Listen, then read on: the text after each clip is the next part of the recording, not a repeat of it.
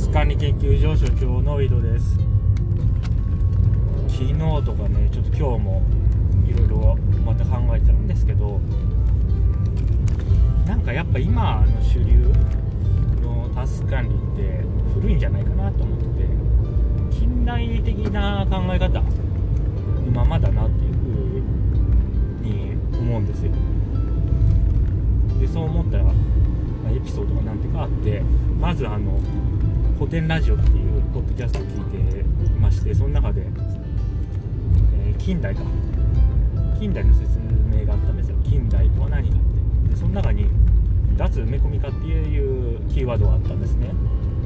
脱埋め込み化っていうのは、まあ、あの私が ちょっと話してた話と一緒でその自分の中にその埋め込まれているその考え方っていうのを客体化して見れるようになったのが近代であるという話ですね。ただその古典ラジオの回の最後の方でも言ってますけどそれができるのはその特定の領域その自分の専門領域だけであって結局生活全般だ全ての領域で埋め込まれているものを出す埋め込み化はできていないと。だからその古典ラジオのその回での主張は我々はまだ近代を生きているって話なんですよね。でそれも全く同じ話で私が言ってるタスカルと。このイデオロギーって話ですね。埋め込まれてるものは。でそれをある対象領域においてえーと、まあ、外す、まあ、リフレーミングとかねアイデアの発想法とかでねできるけどこの日常生活タスク管理で日常生活そのものですから個人のタスク管理っていうのはそこで脱埋め込みができていなければやはりまだ近代的な考え方のままじゃないかなっていうふうに思うんですよね。あと時間っていう概念も近代の特徴だっていうふうに言ってましたね。まこれも同じですね。これはグッドバイブスの話ですけどやっぱ時間っていうものが恐れと不安を生み出す根源になっているとよろしくないって話ですよね。つまり時間、まあ、時間という概念は重要ですよ。もうねそれはもう説明するまでもなく。ただそれがその、まあ、多動的因果として機能しているとそれはま近代的って言えるかもしれないですね。時間をに追われてるとかね。時間がないとかね。それ多分近代的なイデオロギーによって生まれている感情とか考え方ですよね。うん。でやっぱそこから脱しないと脱近代化っていうのはできないんじゃないかなっていうふうに思いますね。であとこれ面白かったのが今 AI の本読んでましてで AI の可能性みたいな話で。この AI っていうのは人間が取り扱えないような多変数を取り扱えるんですよね。人間では処理できないような。でこれまでニュートンとか、まあ、今の物理学とかっていうのは多変数じゃなくて少ないパラメータですよね。少数パラメータを取り扱ってきたのではないかっていう話です。でそれ少数パラメータ系の、ま、科学っていうんですかね。それなんでかっていうと分かんないから人間が。これ人間バカなんじゃないかって前話しましたけど、まあ、その話と一緒ですよね。その人間が理解できる範囲にその話を収めないと、まあ、人間が理解できないんですよ。同じ話してますけど。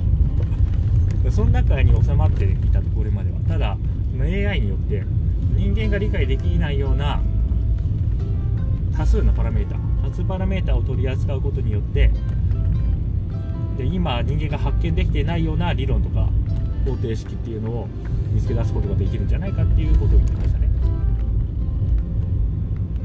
でそういうのをな高次元科学って呼ぶ人もいるらしいですわ低次元なんですよね。今人間がやってることは。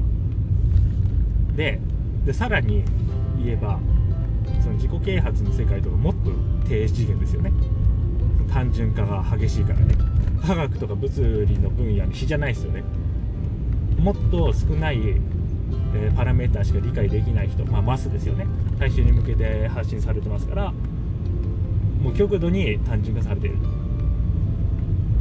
でそれをなんかオッカムのカミソリとかいい風に言うんですけどだからもうそういう時代じゃないっていう風にその AI の方は言ってます。オッカムのカミソリはオッカムのカミソリしか扱えないから理解されているだけであってその多数パラメータを取り扱うことによって初めて分かる。いろいろなことがこれから出てくるだろうっていうことをま言ってますね。で確かにまさにそうですよね。ルールを決めて、まあ、処理する。プログラム的に処理する。この基準を超えたらこっち。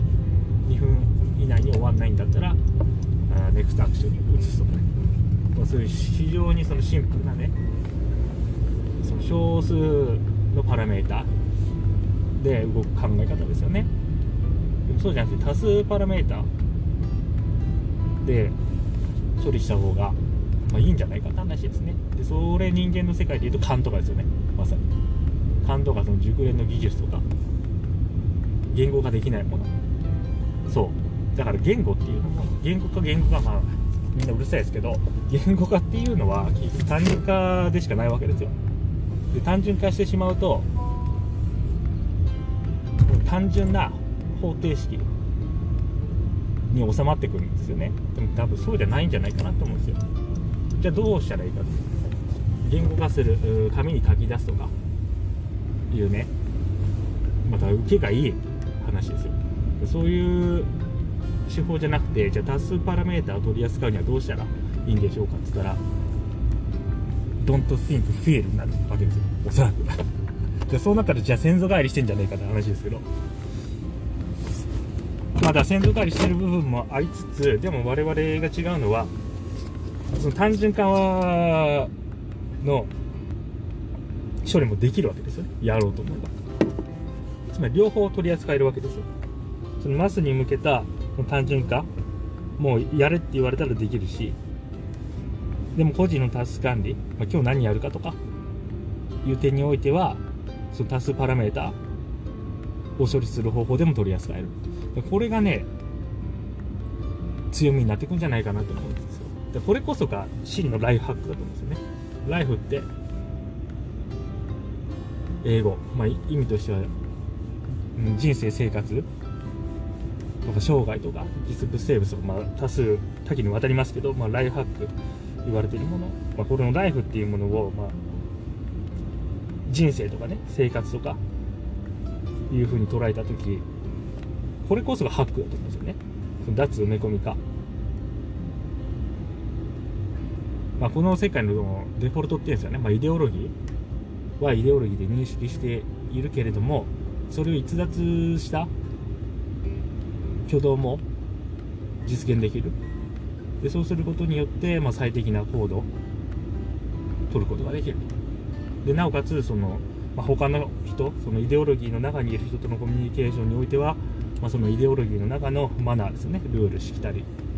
それにのっとった効果的な、ま、プレゼンテーションっていうんですかね。